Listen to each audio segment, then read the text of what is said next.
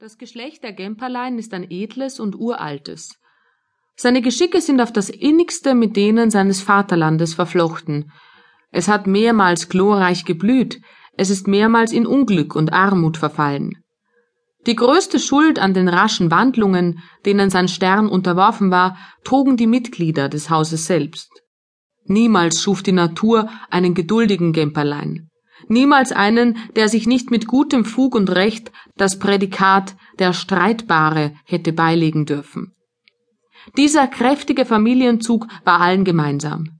Hingegen gibt es keine schrofferen Gegensätze als die, in denen sich die verschiedenen Gemperlein-Generationen in Bezug auf ihre politischen Überzeugungen zueinander verhielten. Während die einen ihr Leben damit zubrachten, ihre Anhänglichkeit an den angestammten Herrscher mit dem Schwerte in der Faust zu betätigen und so lange mit ihrem Blute zu besiegeln, bis der letzte Tropfen desselben verspritzt war, machten sich die anderen zu Vorkämpfern der Revolte und starben als Helden für ihre Sache, als Feinde der Machthaber und als wilde Verächter jeglicher Unterwerfung. Die loyalen Gemperlein wurden zum Lohne für ihre energischen Dienste zu Ehren und Würden erhoben und mit ansehnlichen Ländereien belehnt. Die Aufrührerischen zur Strafe für ihre nicht minder energische Widersetzlichkeit in Acht und Bann getan und ihrer Güter verlustig erklärt. So kam es, dass sich dieses alte Geschlecht nicht, wie so manches andere, eines seit undenklichen Zeiten von Kind auf Kindeskind vererbten Stammsitzes zu erfreuen hatte. Am Schlusse des 18. Jahrhunderts gab es einen Freiherrn Peter von Gemperlein, der, der erste seines kriegerischen Hauses, dem Staate als Beamter diente und noch am Abende seines Lebens ein hübsches Gut in einer der fruchtbarsten Gegenden Österreichs erwarb. Dort beschloss er hochbetagt, in Frieden mit Gott und mit der Welt, sein Dasein. Er hinterließ zwei Söhne, die Freiherren Friedrich und Ludwig. In diesen beiden letzten Sprossen schien die im Vater verleugnete Gemperleinsche Natur sich wieder auf sich selbst besonnen zu haben. Sie brachte noch einmal, und zwar, was sie früher nie getan, in demselben Menschenalter die beiden Typen des Geschlechts, den feudalen und den radikalen Gemperlein hervor. Friedrich, der Ältere, war, seiner Neigung folgend, in der Militärakademie zu Wiener Neustadt zum Waffenhandwerk ausgebildet worden. Ludwig bezog im 18. Jahre die Universität in Göttingen und kehrte im 22. mit einer prächtigen Schmarre im Gesicht und mit dem Ideale einer Weltrepublik im Herzen nach Hause zurück.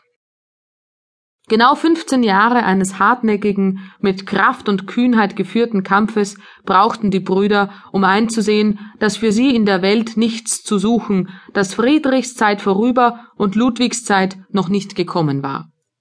Der erste legte sein Schwert nieder, müde, einem Monarchen zu dienen, der in Eintracht leben wollte mit seinem Volke. Der zweite wandte sich grollend von seinem Volke ab, das seinen Nacken willig und vergnügt dem Joche der Herrschaft beugte. Zu gleicher Zeit bezogen Friedrich und Ludwig ihre Besitzung Vlastowitz und widmeten sich mit Liebe und Begeisterung der Bewirtschaftung derselben. Wenn auch so verschieden voneinander wie Ja und Nein, begegneten sich die Freiherren doch in einem Kapitalpunkte. In der unaussprechlichen Anhänglichkeit, die sie nach und nach für ihren ländlichen Aufenthaltsort fassten. Kein überzärtlicher Vater hat jemals den Namen seiner einzigen Tochter in schmelzenderem Tone ausgesprochen, als sie den Namen Blastowitz auszusprechen pflegten. Vlastowitz war ihnen der Inbegriff alles Guten und Schönen. Für Vlastowitz war ihnen kein Opfer zu groß, kein Lob erschöpfend. Mein Vlastowitz, sagte jeder von ihnen, und jeder hätte es dem anderen übel genommen, wenn er nicht so gesagt haben würde. Bald nach ihrer Ankunft hatten die Brüder beschlossen, das väterliche Erbe in zwei gleiche Hälften zu teilen. Das Schloss mit seinen Dependenzen sollte im Besitz Friedrichs verbleiben, der dafür die Verpflichtung übernahm, für Ludwig inmitten von dessen Grundstücken das Blockhaus errichten zu lassen, in welchem dieser an der Spitze der Familie, die er gründen wollte, zu leben und zu sterben gedachte. Die Teilung wurde vielfach und hitzig erörtert, sie jedoch wirklich zu vollziehen, hoho, das überlegt man sich. Einen solchen Entschluss fasst man wohl. Ihn auszuführen verschiebt man gern von Jahr zu Jahr. Auf welches Stück, welchen Fußbreit, welche Scholle